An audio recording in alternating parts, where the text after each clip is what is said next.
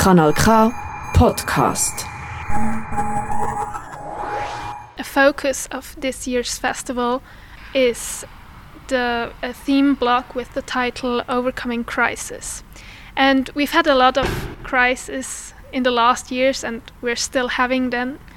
Then why do we have to talk about them now? Would it wouldn't it just be better to just focusing on some, something else and just leave the crisis alone? I think uh, the Fantoche Festival has this tradition to make connection with uh, reality and with uh, the important concerns, uh, actual concerns. So it seemed uh, natural to talk about the crisis.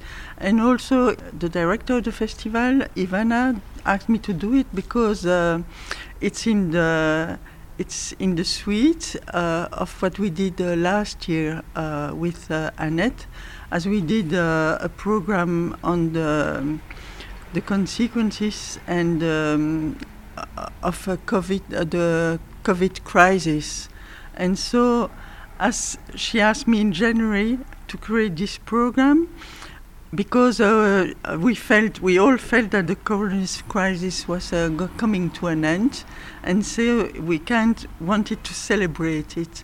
And then two months after came the crisis of Ukraine, and then so we ha- had to change a little bit. Uh, uh, the content of the program.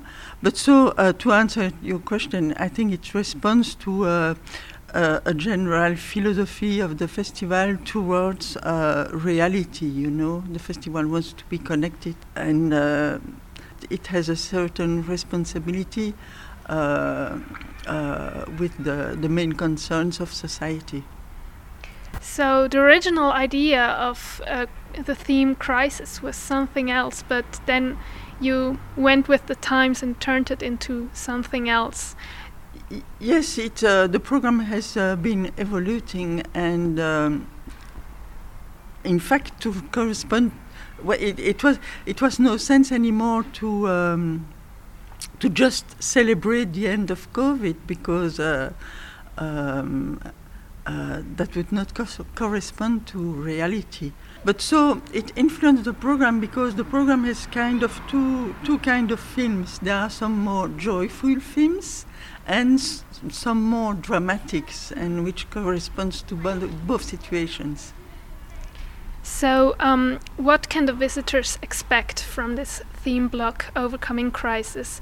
What is there to see and to experience? They expect um, 10 short films, very different from an, uh, one another, and um, as I said, very different in condensed, but also because it's animation film, very different in uh, visuals, and um, also very different in uh, in techniques and. In my pro, the, most of the films are very recent in the program, but I always like to show also old masters, if you want. And so it's a it's a mixture and that's what I like in animation that you can uh, mix a lot of things together on one uh, thematic. And so uh, I think it's very uh, uh, I always think to the people who come to to to see the film for the first time and I want them to be uh, happy to have discovering something new and something interesting and also uh, the diversity and richness of animation. I always have that in mind. I think it's important. Uh, it's why I do like animation, and I'd like people to feel to have the same feeling as I have when uh, I first discovered animation. So you talked about what you like in animation. Um, could you like summarize what are the strengths and maybe the weaknesses of animation compared to real life films? First of all, the animation has uh, can develop very strong visual, and uh, the visual it develops can uh, give a big support to the content of the film, and I think that's one of his strengths.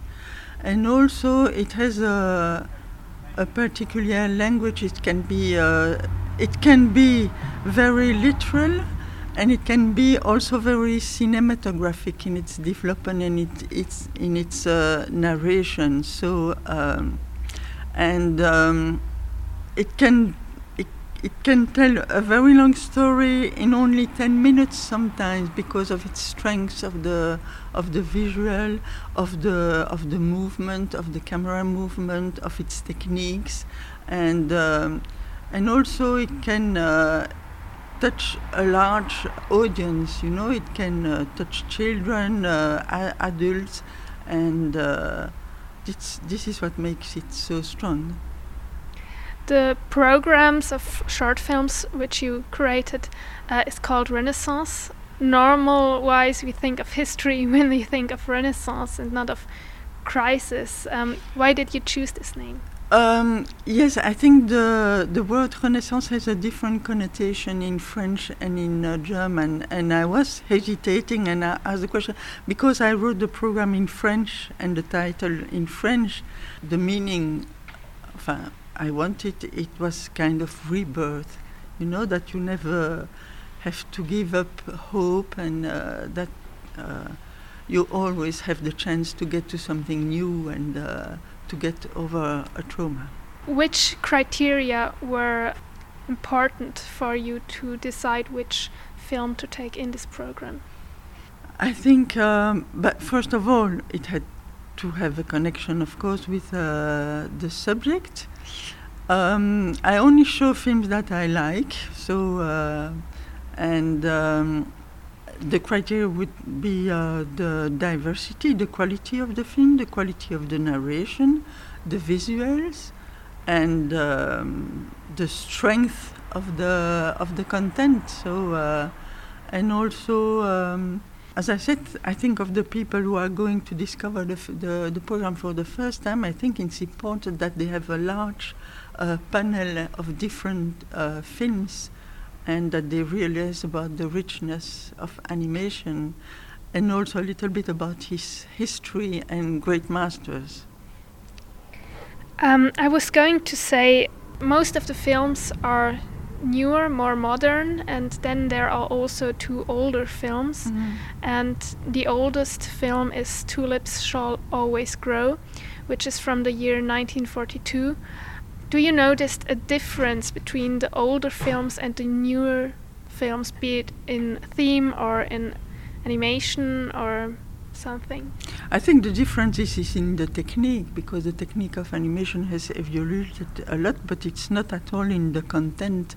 I think these two films were very uh, appropriate because of their content, uh, especially Tulips Shall uh, Always Grow. If you think about uh, the, the war in Ukraine, it's a, it's a kind of propaganda film. And uh, to celebrate the, the winning of the Allies during the Second World War. So the, the connection was easy to make uh, with the actual situation.